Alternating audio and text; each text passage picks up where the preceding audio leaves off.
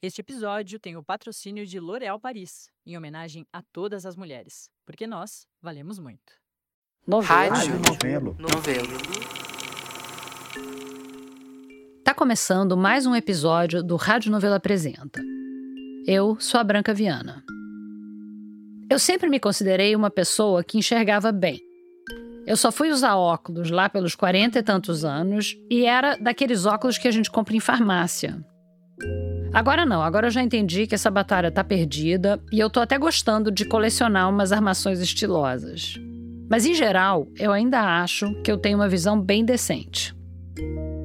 Claro que em determinadas situações eu me sinto a pessoa mais míope do planeta. Tipo andando com observadores de pássaros.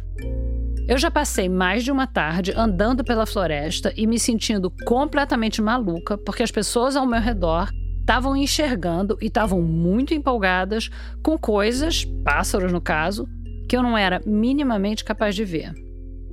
Comentando as cores ou o formato de um bicho que eu estava quase desconfiando que nem existia. Que eu estava sendo vítima de um gaslighting muito elaborado e nonsense.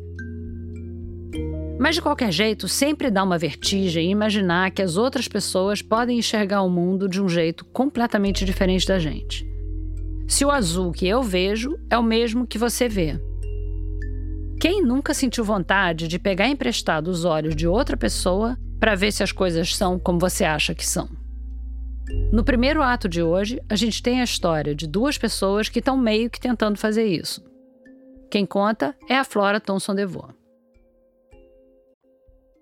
Muitas vezes, quando a gente faz uma entrevista e pede para a pessoa se apresentar, ela congela. Do tipo, nossa, quem que eu sou mesmo? Qual que é a característica que melhor me descreve? Como é que eu vou me definir no mundo? A parte boa, ou a parte ruim, é que os nossos amigos normalmente não têm o menor problema em nos definir. Ah, fulano é aquele que faz crossfit. Cicrana é aquela que anda com gato na coleira. Claro que essas não são definições que dão conta de toda a complexidade que é cada pessoa. Mas elas dão para o gasto.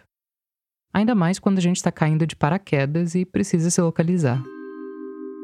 No caso da Maiara, ela tinha acabado de se mudar para uma cidade nova. A cidade era Três Lagoas, no Mato Grosso do Sul.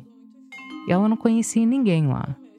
Daí ela fez um primeiro amigo, que era de lá, e aos poucos, esse amigo começou a apresentar todo um elenco para ela. E ele sempre trazia algum panorama sobre esses amigos. Um era de um jeito, outro era de outro. Esse é engraçado, essa aqui é muito esperta. Não, quando você conhecer fulano vai ser muito legal. Até que teve esse. Um amigo que usava aparelho auditivo e. Que ele não tinha visão periférica. A característica desse amigo era que ele não tinha visão periférica. Aposto que essa você nunca ouviu. Então ele levantava as mãos na lateral do rosto para dizer que o Luca. Luca, esse era o nome do amigo. Conseguia ver assim nas laterais, que a visão dele era bem na frente. Como assim ele não vê nas laterais assim? E ele fala, dava exemplos, né, de que ah, geralmente você tem que entregar as coisas na frente dele, se você passar do lado ele não vai te ver. Uma vez a gente estava numa festa e tinha uma menina pedindo para ficar com ele. E ele não percebeu, então eu tive que direcionar ele pra menina. A Mayara tava achando tudo isso muito esquisito. E daí surgiu uma oportunidade para desvendar esse mistério. Uma oportunidade patrocinada pelo TSE. Sim, o Tribunal Superior Eleitoral. O Luca não morava mais em Três Lagoas, mas ele não tinha transferido o título eleitoral dele. Então ele teve que voltar para votar. E aí a turma de Três Lagoas marcou uma cerveja com os pássaros eleitoralmente migratórios. E a Maera chegou junto e conheceu finalmente o Luca. Num primeiro momento, o que parecia mais estranho para ela é que nada parecia fora do comum. O Luca não parecia muito diferente de todos os outros amigos para quem ela tinha sido apresentada. Até que aconteceu isso. Eu fui oferecer a bebida pro Luca e ele não viu. Então eu ofereci assim na frente dele, ele não viu. Eu não percebi, aí eu dei um toque. Você quer, né? E aí eu percebi que o campo de visão dele era mais reduzido. Isso não parecia só uma falta de visão periférica. Era outra coisa. A Mayara é uma pessoa curiosa. e a bebida abriu a porteira da curiosidade dela. E aí eu fiz mais diversas perguntas que eu poderia fazer ali que me ocorreram bêbada naquele dia. Isso podia ter sido a receita para um desastre. Mas o Luca não se incomodou. Bom, não se incomodar é pouco. A gente ficou e desde então estamos juntos. Eles estão juntos desde outubro do ano passado. Bom, vamos lá. Meu nome é Luca, tenho 24 anos. Foi a Mayara que escreveu pra gente para contar essa história.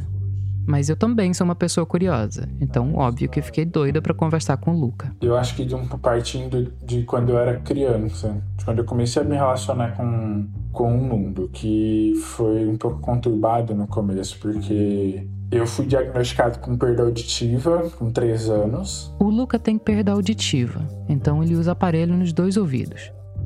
Mas essa infância do Luca, que ele tá contando, foi bem complexa tem a ver com o jeito que ele se relacionava com o mundo mesmo.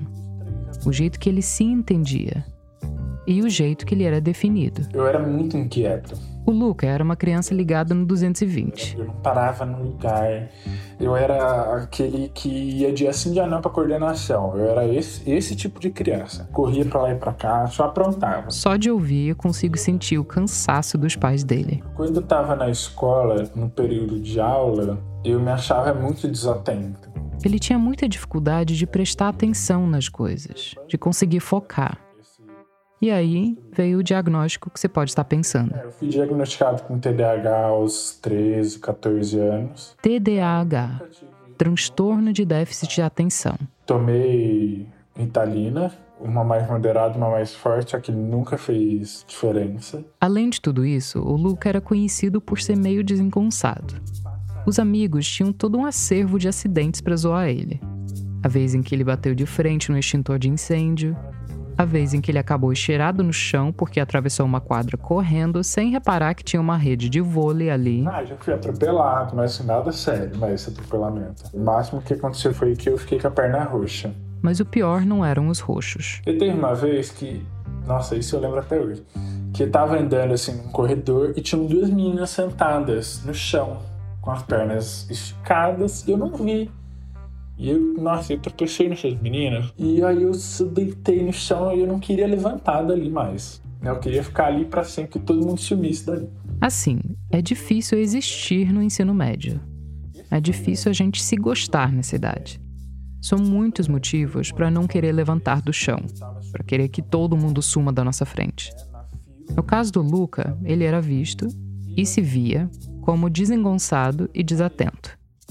E tinha mais alguns aditivos. Algumas pessoas achavam que eu era meio, meio cuzão, meio snob. Assim. Isso porque ele deixava muita gente no vácuo, dar uma ignorada na galera. Isso, de dar uma ignorada na galera. Às vezes eu, eu, eu, eu fazia uso mesmo disso. Falava, ah, Mas na maioria das vezes era porque eu realmente não tinha enxergado. Tudo isso deixou uma pulga atrás da orelha dele eram incidentes demais. Assim, nossa, como que eu não tô vendo aqui? Se meu amigo tá falando que tem um negócio aqui. Putz, nossa, será que as pessoas enxergam da mesma forma que eu enxergo? Ou será que eu enxergo da mesma forma que as pessoas enxergam? Tem outra coisa que você pode estar pensando. Sim, o Luca usava óculos. Ele tinha um pouquinho de astigmatismo, um pouquinho de miopia. Mas esse diagnóstico não parecia dar conta de todos os sintomas. Só que Entrava ano, saía ano, entrava oftalmo, saía oftalmo.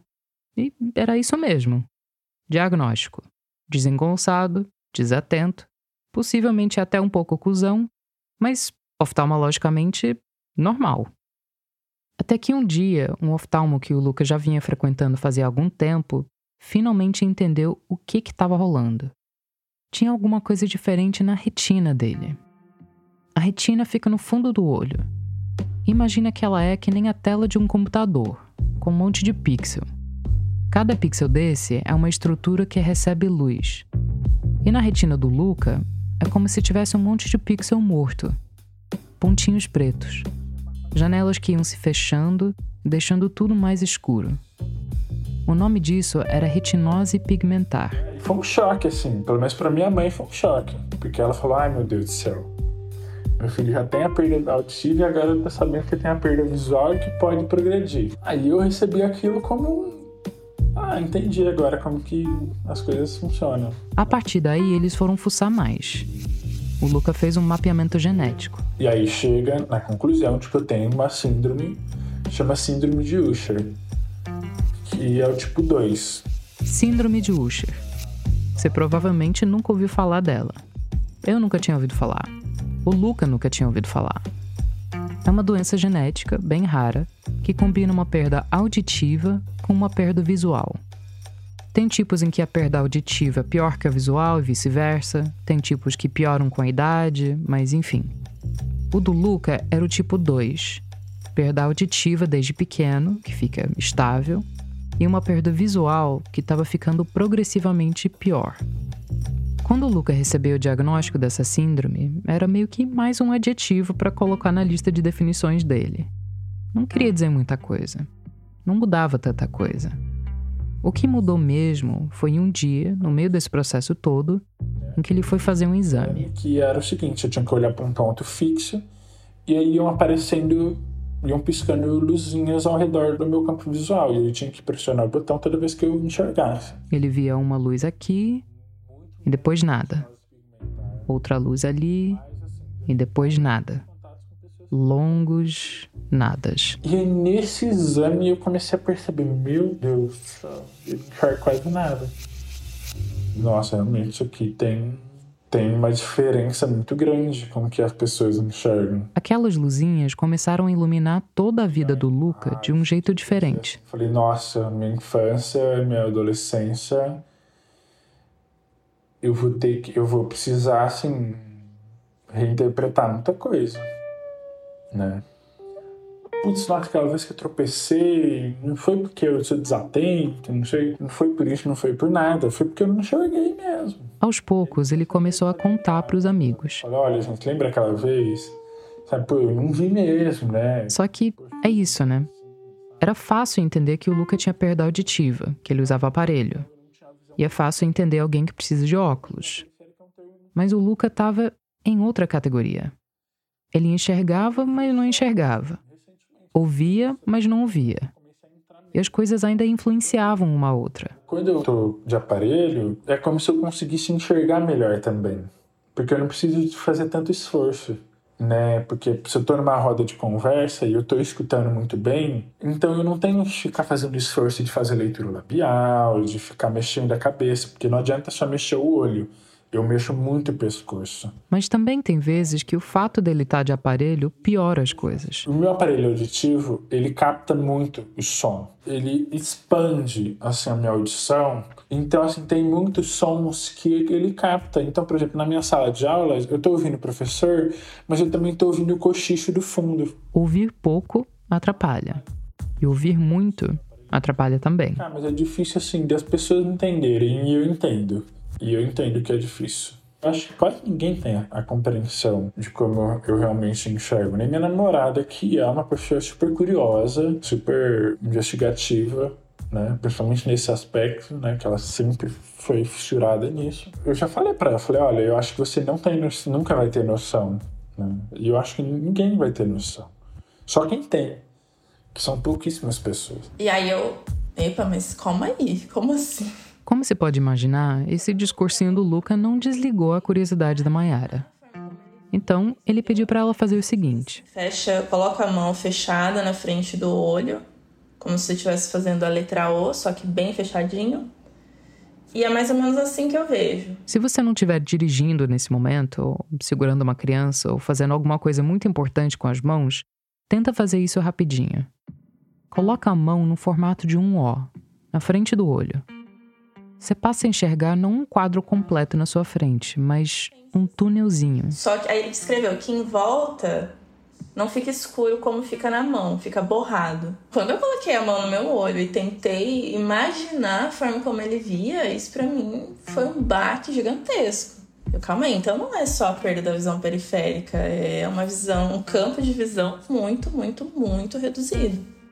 Pouco tempo depois deles começarem a namorar, a Mayara e o Luca foram fazer uma viagem para Campo Grande.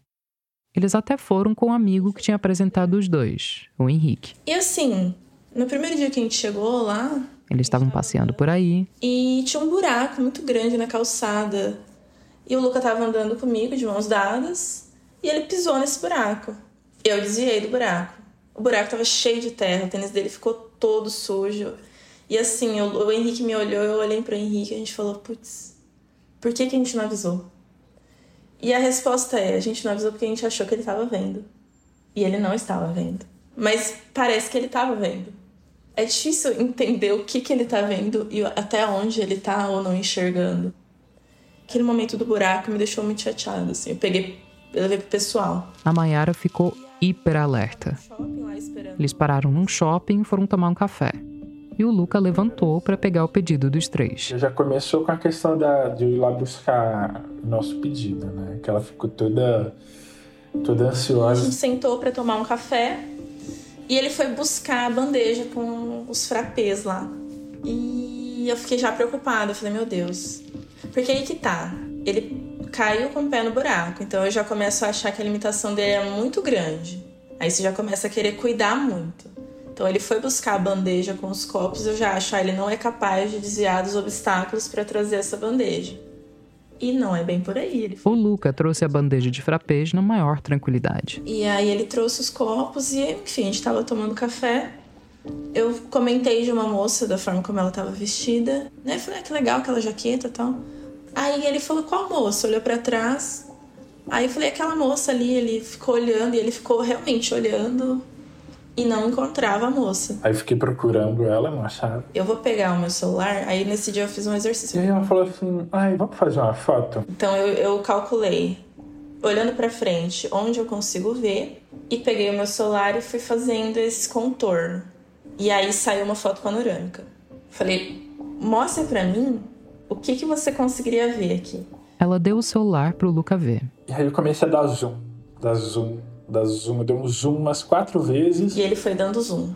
E zoom, e zoom, e zoom. Aí eu recortei e dei mais um, um zoom no recorte que eu fiz. E assim, de uma imagem enorme, ele via um, um nada, assim, muito pequenininho.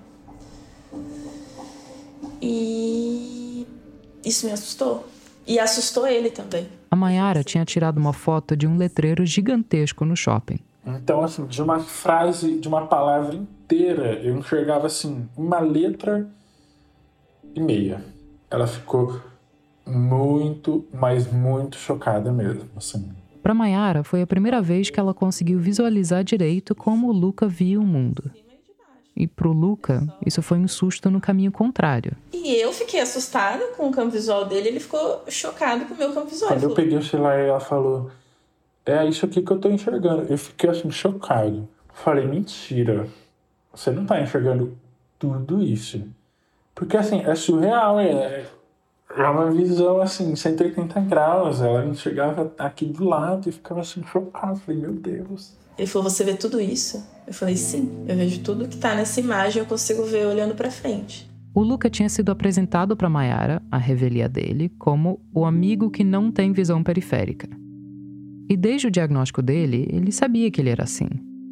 Mas foi só naquele dia no shopping, quase 10 anos mais tarde, que a ficha de fato caiu. E aí eu falei para ele da... que assim, a câmera ainda nem pega o campo visual de cima e de baixo. É só aqui na horizontal. Lembrando do exercício da mão na frente do olho. Quando a gente pensa em visão periférica, a gente pensa muito na visão para os lados, para a esquerda e para a direita. Mas é toda uma esfera de visão, para cima e para baixo também. O Luca não tinha ideia de que as outras pessoas enxergavam assim. Ah, pá, meu Deus do céu, e deve ser mais doido ainda, porque às vezes ela tá em pé, ela consegue enxergar o pé dela. E eu não consigo. Eu não consigo enxergar minha mão. Eu tô estendendo minha mão aqui, eu não consigo enxergar, então. Foi só quando eu vi essa história que eu percebi o quão contraintuitiva é a visão que a gente tem.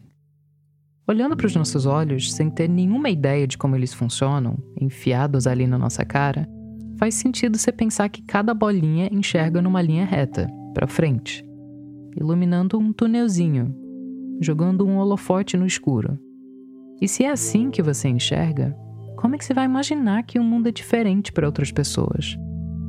Se ele tá aqui na minha frente, ele tá vendo só a íris do meu olho, só a minha pupila. E eu aqui olhando para minha mão, eu tô vendo o quarto inteiro. Eu tô literalmente olhando aqui, eu tô vendo o quarto inteiro. Ela foi a primeira pessoa que teve essa noção de como eu enxergava. Porque nem meu amigo que tava lá com a gente nessa viagem, que é meu amigo há 16, 17 anos, tinha essa noção. Eu acho que nem meus pais têm essa noção. Para ele é como se ele descobrisse que todo mundo tem olhos na, na parte de trás da cabeça. E ele é a única pessoa que não tem olhos na parte de trás da cabeça. Exatamente. Exatamente. É muito literal. A minha visão é muito literal. Assim, é literalmente, eu estou vendo aquilo que eu estou olhando.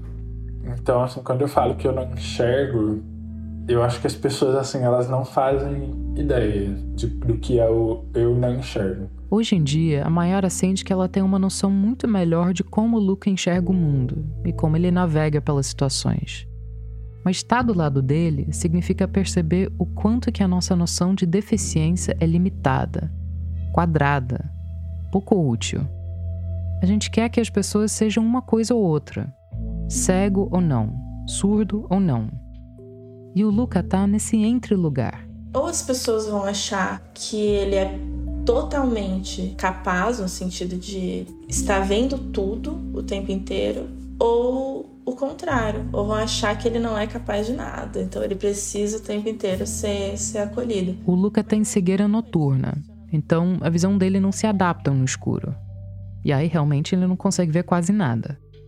Mas de dia, com uma boa iluminação, ele tá aí, correndo, andando de bicicleta, jogando basquete. Tem esse jogo, né, de putz, será que ele é de vidro ou ele não é? Então, assim, às vezes eu falo, olha, tem situações que eu talvez fique um pouco mais de vidro, né? Ambientes escuros, porque também tem a questão da cegueira noturna, né? Porque se com iluminação já é difícil, sem iluminação é assim, é praticamente quase impossível de ficar me deslocando. Às vezes a gente se desafia também. Fala, olha, relaxa, se eu machucar, tudo bem. Hoje eu não sou de vidro. É. O Luca é muito corajoso. Então, ele vai e faz, ele não fica tateando tudo. Ele não fica o tempo inteiro olhando. Será que ali eu, eu posso andar? Será que essa porta tá aberta? Tem alguma coisa no meio do caminho? Ele vai. Se cair, machucar, tá. Porque acho que a vida dele seria muito mais difícil se ele ficasse o tempo inteiro calculando cada passo onde eu vou olhar, onde eu vou andar, onde eu vou pisar. Então ele vai. E é muito recorrente ele se machucar, tropeçar, bater em alguma coisa. Já tá acostumado com isso. Ouvindo os dois, eu comecei a desenvolver uma teoria. De que o Luke é assim por causa dos 15 anos que ele passou sem saber que ele não enxergava direito, e por causa dos 23 anos que ele passou sem saber o quanto que as outras pessoas enxergavam. Eu falei isso pro Luca e ele tendia a concordar. Como eu não tinha o diagnóstico, como eu não sabia o que era, eu não ficava me preocupando. Tem aquela frase: a ignorância é uma benção. Vamos pensar, você é a única pessoa no seu convívio que não tem olhos na parte de trás da cabeça. Você prefere saber ou não saber? Eu preferiria saber. Você preferia saber? Eu preferia saber, com certeza. Nossa, eu detesto ficar na ignorância, na, na eu preferiria saber, com certeza. Eu não sei. O Luca acha que a ignorância foi boa durante um tempo, mas que ele ficou sabendo numa boa hora. Quando ele já estava mais independente, mais confiante, mais pronto. E acho que por um tempo, os meus pensamentos de, putz, e se eu enxergasse daquela forma? Né? Putz, nossa, e se, e se? São vários e se Desde que eu descobri, são vários esse. Eu fiquei, nossa, meu Deus. Se eu enxergasse assim, eu faria isso, faria aquilo, piri, parará. Mas aí eu cheguei, eu parei e pensei, falei, mas eu não tenho isso. Então, vai adiantar eu ficar pensando nisso? Vou... A gente chegou no final da entrevista e eu perguntei pro Lucas se tinha faltado alguma coisa, se ele tinha alguma pergunta. Normalmente, no fim de uma hora e tanto de conversa, as pessoas só falam que não, que tá tudo bem. Mas ele queria saber o que, que eu ia fazer com essa entrevista. Não nessa reportagem aqui, na minha vida. Que agora, você tendo esse contato e esse acesso à informação, o que, que você acha que pode mudar no seu cotidiano, assim, na sua relação com as pessoas? Eu fui pega totalmente de surpresa. Eu fiquei pensando. Porque, assim como o Luca antes do diagnóstico, eu me acho uma pessoa genuinamente desatenta meio desastrada e impaciente, o que piora tudo. Minha, minha mulher vive desesperado comigo, assim, tipo, que eu sou um tourinho na loja de cristal, assim, na, na vida, na calçada, assim. Nessa... Sim. E aí eu, eu preciso, assim, fazer o que você faz de desacelerar, ter um pouco mais de paciência, observar melhor meus arredores. Vou te poupar e, e me poupar de continuar me ouvindo gaguejando. Também porque eu ainda tô digerindo a experiência do Luca e da Mayara essa tentativa de entender o que cada um enxerga, como cada um vive. Eu lembro de uma professora da faculdade que dizia o seguinte: a gente é cega para nossa cegueira. Ela não estava falando de cegueira literal. Ela estava falando de coisas que a gente não concebe, não imagina. Até no contexto de movimentos políticos, com muita gente representando causas e perspectivas diferentes por mais que a gente se ache empática, sensível e tal, é muito difícil a gente se colocar no lugar de uma pessoa que é diferente da gente. Tem dores que a gente não sente, razões que a gente não entende. E às vezes só mesmo levando um chacoalhão para se dar conta. Eu desacelero porque se eu não desacelerar, eu posso me machucar muito feio. Porque eu não tenho controle do que está acontecendo ao meu redor. A gente não tem controle. Mas eu, além de não ter controle, eu não tenho visão nenhuma sobre o que está acontecendo. Então, eu acho que o desacelerar é muito importante pra gente. Da gente olhar e fazer as, as coisas assim, de acordo com o que elas demandam, sabe? Sem querer ficar atropelando. Porque senão a gente vai se machucar e a gente, enfim, não tem controle sobre isso. Então acho que era isso, é isso que eu gostaria que as pessoas tivessem de noção do desacelero, do. É um pouco ter noção do quanto que elas não têm noção, né? Nossa, muito legal essa frase, ter noção. Já tem noção. gostei, gostei. Essa foi a Flora Thomson DeVoe, diretora de pesquisa da Rádio Novelo. Já já a gente volta. Liberdade é pouco. O que eu desejo ainda não tem nome. A Larissa Benevenuto, estilista da modelo Letícia Muniz, vive essas palavras de Clarice Lispector todos os dias. Sem formação em moda, a ex-publicitária está se tornando referência no universo plus size ao ajudar mulheres de corpos grandes a se libertarem nunca foi também só sobre moda. Sempre quis ter algo além, sempre quis ter um propósito. As seguidoras da Letícia sempre vinham nos meus directs e falar, ou falava para Lê. A Lê sempre fez questão de me colocar dentro desse universo, de falar que eu tava ali com ela, entendeu? Ah, a Lari tá de parabéns, eu queria ter uma Lari assim na minha vida. E aí isso foi muito enriquecedor, não só pelo fato delas estarem elogiando o meu trabalho, mas porque eu sabia que isso não era sobre a roupa que eu estava vestindo na Letícia, que para elas isso significava muito muito mais, que é algo que elas nunca tiveram. Isso muda a vida dessas meninas. Elas se sentirem bonitas, elas se olharem no espelho, elas sentirem que elas são amadas. E elas viam na Letícia essa imagem do que elas queriam ser. A Lari nunca teve muita clareza sobre qual profissão seguir, mas sabia que queria transformar a vida das pessoas de alguma forma. Foi estando atenta às seguidoras da amiga criadora de conteúdo que a estilista entendeu que esse caminho era o do acesso do público plus size a peças refinadas e mais baratas. A última das nossas coleções foi a mais ousada, porque a gente sempre quis trazer algo mais palpável para elas, não só uma referência. E aí a gente via elas mostrando como elas estavam felizes, como elas tinham coragem de sair de casa para as festas e se sentirem bonitas e especiais. Eram peças acessíveis. Não fazia sentido criar peças a um valor que elas não teriam acesso, que fosse alto. A gente queria que elas tivessem os mesmos acessos que uma pessoa de corpo padrão tem. A gente queria trazer moda para elas. Você encontra mais do trabalho dela no Instagram, no @laribenevenuto. Como é bom ouvir histórias assim, né? De mulheres reais que se fortalecem através de sua autonomia, autoestima e autocuidado. Isso é poderoso e transformador para elas e para todas nós, porque a Lari vale muito você vale muito. Nós valemos muito. L'Oréal Paris. Hey, it's Kaylee Cuoco for Priceline. Ready to go to your happy place for a happy price? Well, why didn't you say so? Just download the Priceline app right now and save up to 60% on hotels. So, whether it's Cousin Kevin's Kazoo concert in Kansas City, go Kevin, or Becky's Bachelorette Bash in Bermuda, you never have to miss a trip ever again. So, download the Priceline app today. Your savings are waiting to your happy place for a happy price. Go to your happy price, Priceline. Você deve ter ficado doido para ver a foto que a Mayara tirou no shopping e a parte que o Luca enxergava, né? Eles não conseguiram achar aquela foto original, mas eles reproduziram o experimento e fizeram duas fotos panorâmicas para gente, mostrando o que cada um enxerga. Elas estão lá no site da novela. Nossa segunda história de hoje tem menos a ver com retinas e campos de visão e mais a ver com ponto de vista. O que você enxerga depende muito de onde você está e de onde você veio, de quem você é e do que você carrega.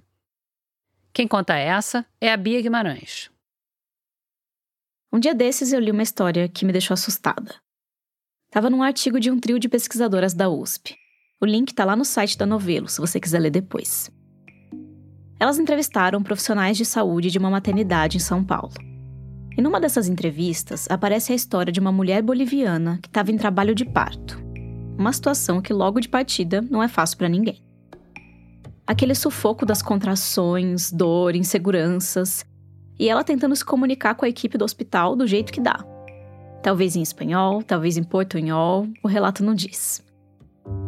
Aí ela pede para parir de pé, como é comum na cultura dela. E a equipe torce o nariz, começa a forçar essa mulher a deitar na cama. Mas ela insiste em ficar de pé. Então ela pede um cesto. E o pessoal ali da sala de parto entende que ela quer o cesto de lixo para jogar o bebê no lixo. Seguram ela por trás, deitam ela na cama contra a vontade dela e fazem o parto com ela deitada deitada e com certeza mais agoniada do que deveria estar tá num momento desses. E só depois fica claro para eles o que talvez você tenha sacado de primeira. A mulher não queria jogar o bebê no lixo. Ela só queria um cesto para pôr embaixo dela, para o bebê nascer. Pode ser que tenha acontecido uma falha de comunicação por causa da língua mesmo. Ou pode ser que tenha sido um episódio de xenofobia, porque a mulher era boliviana. Pela entrevista, não dá para saber direito. E eu sei que tem muito relato de parto violento por aí. Mas eu acho que esse caso dá uma ideia da gaveta de possíveis problemas que se abre quando você é imigrante e precisa usar o serviço de saúde do país onde você está morando. No Brasil, quem é imigrante tem direito a usar o SUS tanto quanto quem é nascido aqui. Mas ter esse direito não resolve tudo. Imagina, você tá com algum problema, sei lá, uma dor, ou tá precisando tratar uma condição que você já tinha. Você tá numa cultura diferente, num sistema de saúde que você não conhece bem e numa língua que você talvez não domine. E que talvez seja muito distante da sua língua materna, que pode ser mandarim, árabe. Não tem ninguém no seu círculo que fale português e que possa ir junto com você no posto de saúde ou no hospital para fazer uma ponta como intérprete. Aí você chega lá, te perguntam coisas que você não entende, te pedem documentos que você não tem.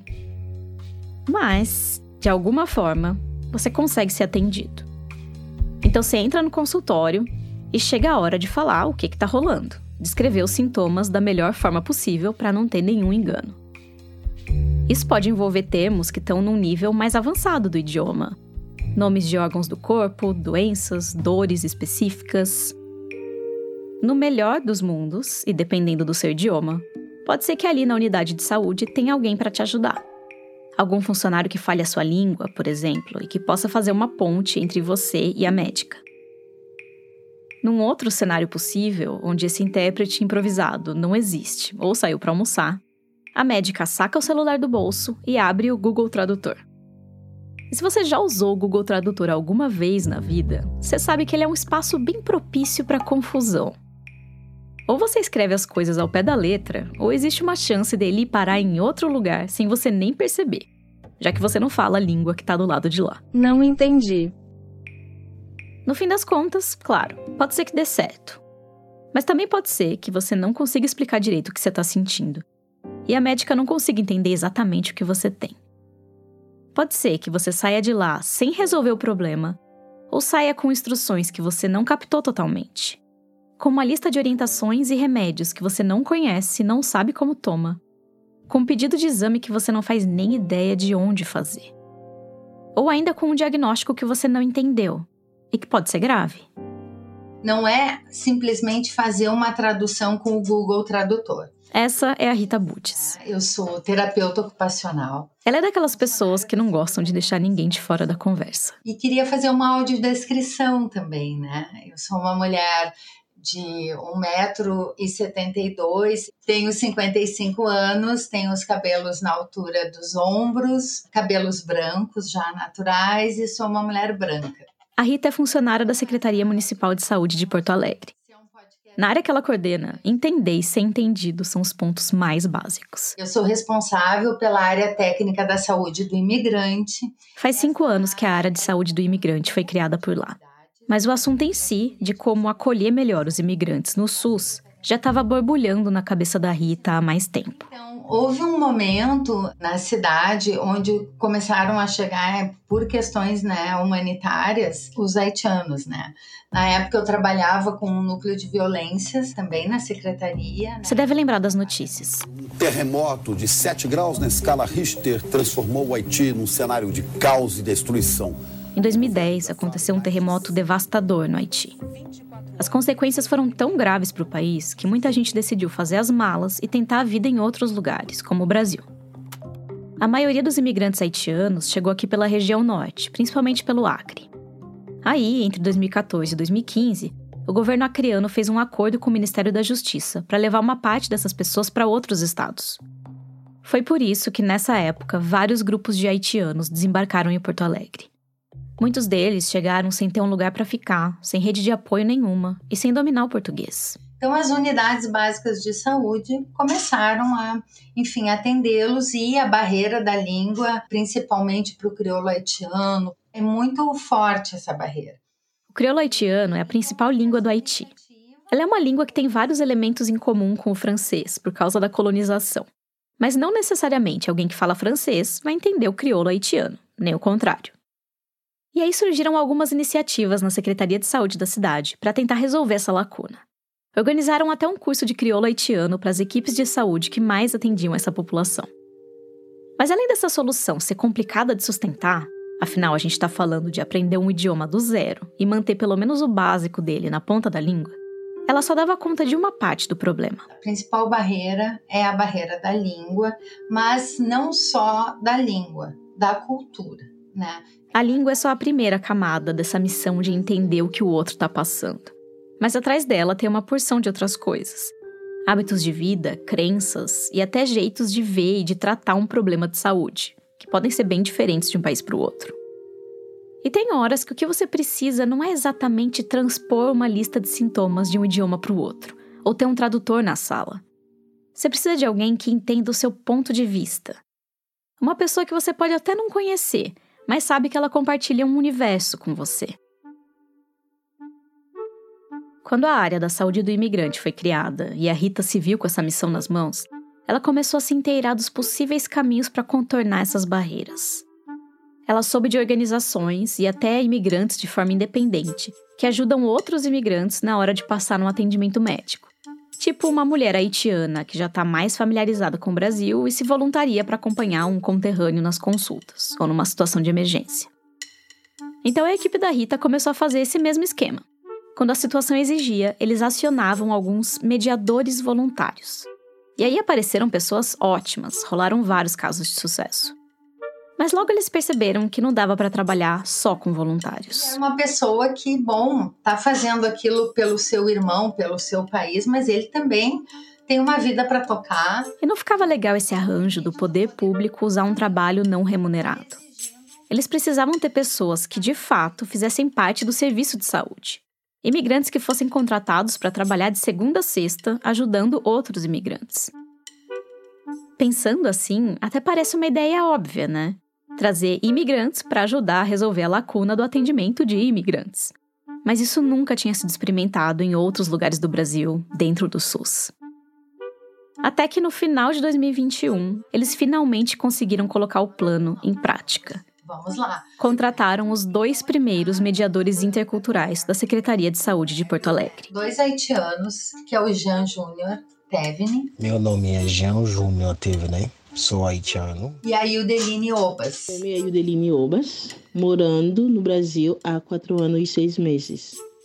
O Júnior veio para o Brasil em 2015, naquele momento em que muitos outros haitianos estavam chegando na cidade. Eu tenho duas faculdades, agronomia e teologia. E aqui no Brasil, antes de ser mediador, ele trabalhou como auxiliar de cozinha e como cozinheiro. A ideia do mediador cultural eu gostei muito, porque eu tô fazendo um trabalho contínuo com os imigrantes.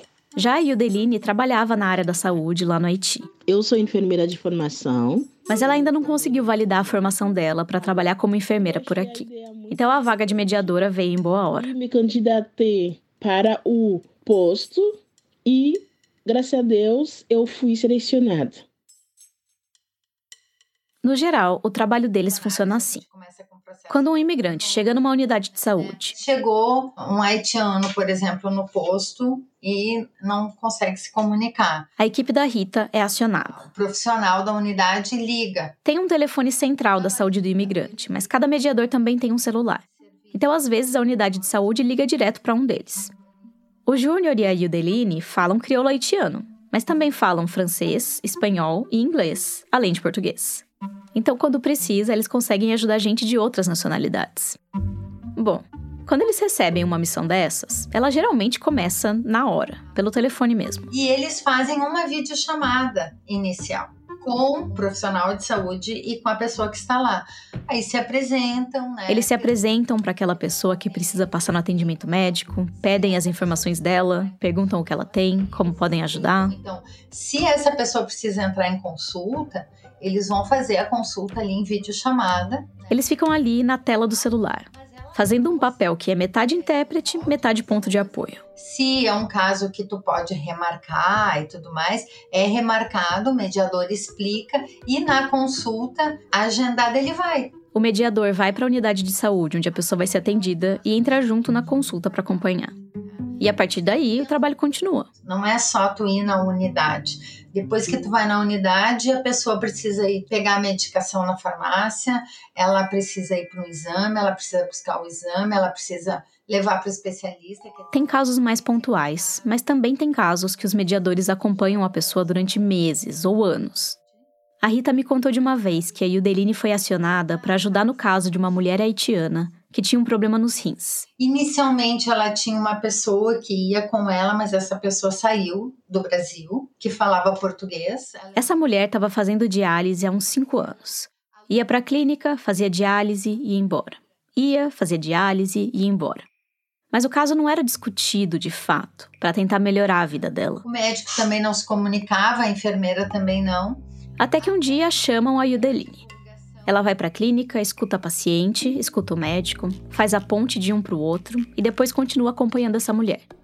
E quando fica claro que é um caso para transplante de rim, a Yudeline ajuda ela a ir atrás dos exames, a preencher a papelada, a fazer a avaliação psicológica, todo um processo que já não é fácil por natureza. Sabe? Porque ela nunca ia entrar na fila dos transplantes. A Rita acredita que essa paciente nunca ia ter conseguido entrar na fila do transplante se não tivesse rolado essa intervenção. E hoje ela tá na fila aguardando, né? E, e muito bem fisicamente. Teve um outro caso que caiu na mão do Júnior. Eles estavam monitorando os imigrantes usuários do SUS e notaram uma mulher haitiana que já tinha sido atendida num posto de saúde, mas que andava sumida. Entramos em contato com o posto dela. E o posto diz que ah, essa usuária está se tratando, já se tratou e agora está bem, já voltou a trabalhar. Falaram que ela estava sumida porque já tinha se tratado do problema que ela tinha. O Júnior estranhou. Em outros casos, essa resposta até podia ser motivo de comemoração, mas não nesse. A mulher tinha anemia falciforme, que é uma doença genética que afeta principalmente as populações negras. É uma doença relativamente comum no Brasil e no Haiti mais ainda. Como ela não estava se tratando, a nossa preocupação é a hemoglobina dela que estava muito baixa. As hemácias, as células vermelhas do sangue que transportam oxigênio, têm um formato diferente em quem tem anemia falciforme. Elas são menos funcionais, digamos assim. Aí a pessoa pode ter dores super fortes por causa do bloqueio de sangue ou da falta de oxigenação. Ela pode ter uma tendência maior a infecções, e o paciente precisa ser acompanhado pela vida toda, para pelo menos diminuir a chance de consequências mais graves. Então não tem isso de, ah, ela tratou e pronto, não precisa mais vir no posto. Talvez tivesse acontecido uma falha de comunicação ali, entre quem estava atendendo e quem estava sendo atendido. E conversei com a nossa coordenadora. O Júnior contou tudo isso para Rita, que também ficou preocupada. Eu, e ela falou para mim: Tu tem como fazer a busca ativa? Eu disse: Sim, sem problema. Ele começou a procurar aquela mulher pelos dados, pelas informações que o posto de saúde tinha sobre ela. Foram 20 dias de busca frustrada.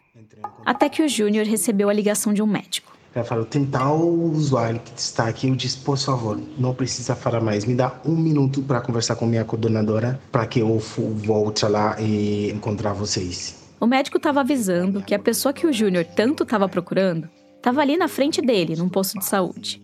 E o Júnior correu para lá. Eu fui lá no posto, fazer a mediação. Depois... Ele ajudou no atendimento médico e a paciente acabou sendo internada. Ela ficou três semanas recebendo os cuidados. Foi um alívio. Era sair com todos os medicamentos. Mas como ela tinha ficado muito tempo sem o tratamento adequado, a essa altura a doença já tinha afetado os olhos. E ela acabou perdendo a visão de um olho. Ela perdeu uma visão e graças a Deus recuperamos a outra. Agora, o Júnior fica sempre atento para ela fazer o acompanhamento médico direitinho e para preservar a visão do outro olho. Foi uma paciente até hoje está se seguindo conosco e está se tratando, está muito bem. E muitos dos casos são assim. Pessoas que talvez não tivessem sido tratadas da maneira como precisavam, se não fosse essa figura ali junto, fazendo a comunicação acontecer. Histórias que podiam ter um desfecho bem diferente se o cenário fosse outro.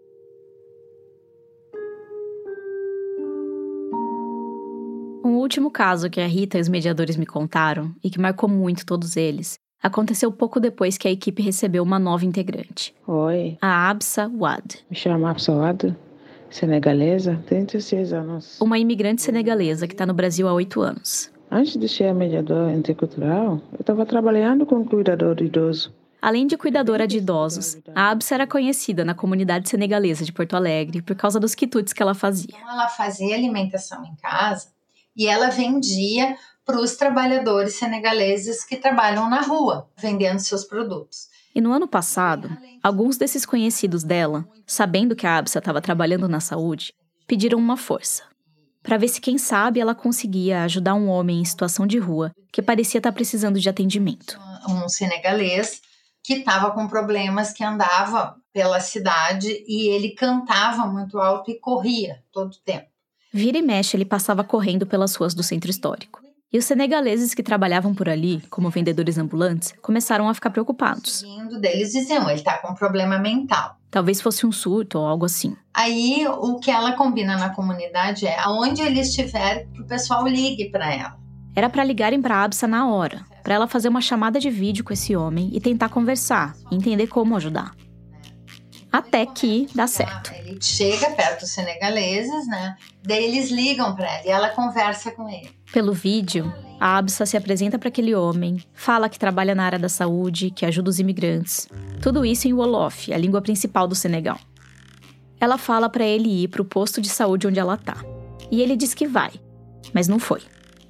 Aí, no outro dia, ligam para Absa de novo e ela consegue conversar mais um pouco com ele num trabalho de formiguinha mesmo, tentando fazer ele confiar nela e se deixar ser ajudado. E ela vai fazendo o vínculo através da videochamada e através da comunidade senegalesa que toda se sensibiliza com o caso e quer ajudar, né? A Absa finalmente consegue convencer ele a ir para o posto de saúde e passar numa consulta. É o que ele fala para ela, né? Que ele sentia que alguém estava esfaqueando ele aqui na lateral. Então ele corria e cantava para não pensar nisso. Ele estava né, com uma crise psicótica, estava precisando efetivamente de uma medicação. Ela escuta tudo e traduz para a médica o que ele está sentindo. E conta para ele o que a médica vai explicando. No fim, ele aceita ser internado no hospital psiquiátrico. E ali ele fica 22 dias melhorando. E aí chega um momento em que ele sai, porque ele vai sair porque ele está bem. O paciente estava pronto para receber alta e ir embora. Mas ir embora para onde? O que, que nós vamos fazer com ele agora? Ele não pode voltar para a rua. Ele não tinha casa nem família no Brasil. E a comunidade diz: não, ele não vai ficar assim, É nesse ponto que a história deixa de ser só um caso de saúde ou de doença e vira uma mobilização da ABSA junto com a comunidade senegalesa. Eles começam a tentar localizar a família dele no Senegal. E eles acham a família desse homem que nem documento tinha por aqui. E a família diz: não, queremos ele de volta. Então a comunidade se organiza, faz uma vaquinha e consegue comprar a passagem para ele voltar para a cidade dele, no Senegal. Enquanto isso, a ABSA vai ajudando com os preparativos. Ela faz toda a tradução da medicação dele atrás da receita em Olof para a família entender, né? E ele parte então de daí a comunidade, então daí ele sai super bonito, daí ele vai foi lá se despedir da gente e imediatamente que ele chega, ele faz uma videochamada para a APSA dizendo que chegou e a gente volta e meia conversa com ele, com a família de lá. Num outro cenário em que não tivesse uma pessoa como a ABSA dentro do serviço de saúde da cidade, que o trabalho de formiguinha para tentar ganhar a confiança daquele homem e para levar ele na consulta tivesse sido feito por uma pessoa que não falasse a língua dele e nem entendesse de onde ele vem, e que não tivesse um vínculo com a comunidade senegalesa para armar todo aquele esquema, essa saga poderia ter um final bem diferente. Ou poderia nem ter sido, para início de conversa. Porque nesse caso, se não fosse a comunidade senegalesa, uh, seria muito complicado mesmo, né? Eu fico pensando nos possíveis finais alternativos daquela história que eu te contei no começo. Da imigrante boliviana que só queria parir de pé, mas foi tratada como se quisesse jogar o próprio bebê no lixo. Deve ter alguma versão em que alguém entra em cena para desfazer essa confusão.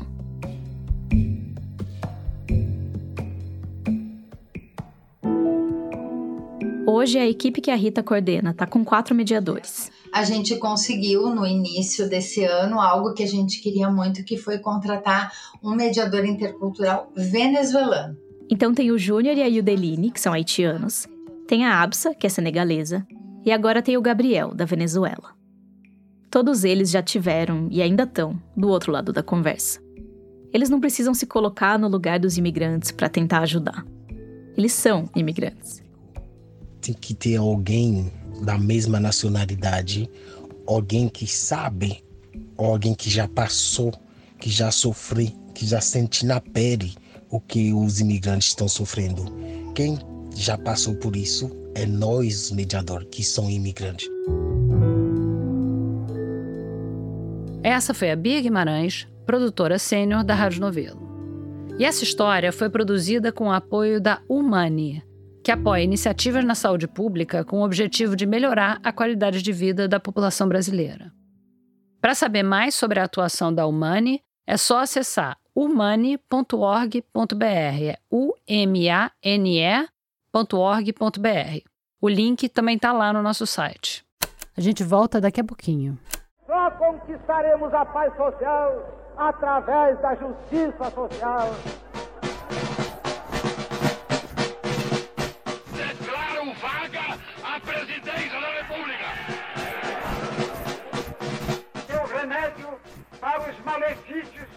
Da extrema esquerda não será o nascimento de uma direita reacionária. O Politiquês, podcast de política do Nexo, leva ao ar a partir de 8 de maio de 2024, quarta-feira, uma adaptação da série Dia a Dia do Golpe, a partir de textos publicados por Mariana Vick, que resgatam como o Brasil virou uma ditadura militar. Em cinco episódios, você vai acompanhar a sequência de fatos ocorridos em datas-chave de 1964, do discurso de Jango na Central do Brasil à posse de Castelo Branco, primeiro general-presidente de um regime autocrático que duraria 21 anos. Convido você para essa viagem ao passado, tão necessária para que nunca mais o país tenha que passar por aqueles anos de chumbo. Toda quarta-feira em seu tocador favorito, pelo feed do Politiquês. Porque sim, o Politiquês está de volta.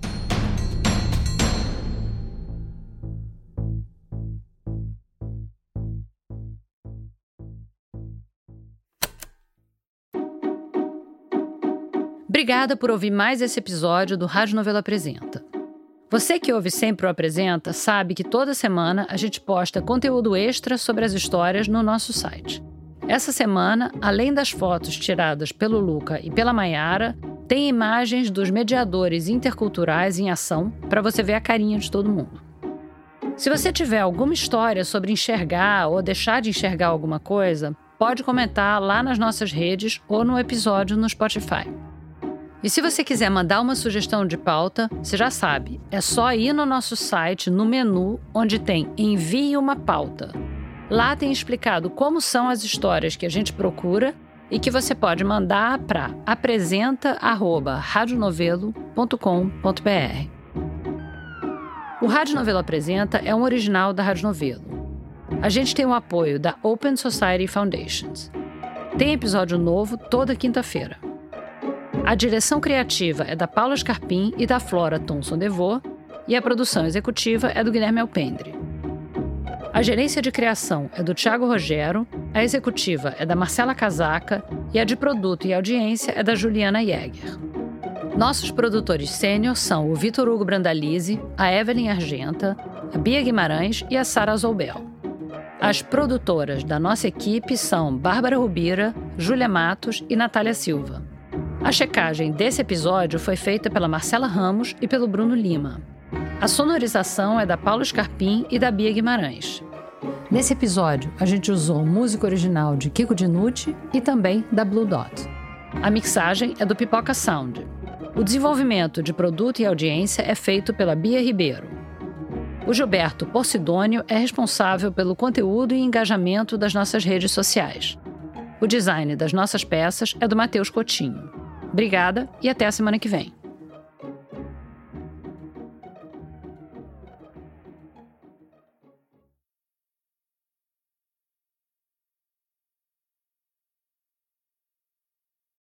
Oi! Você acabou o episódio do Apresenta dessa semana e está procurando outro podcast bacana para ouvir? Você já ouviu Tempo Quente?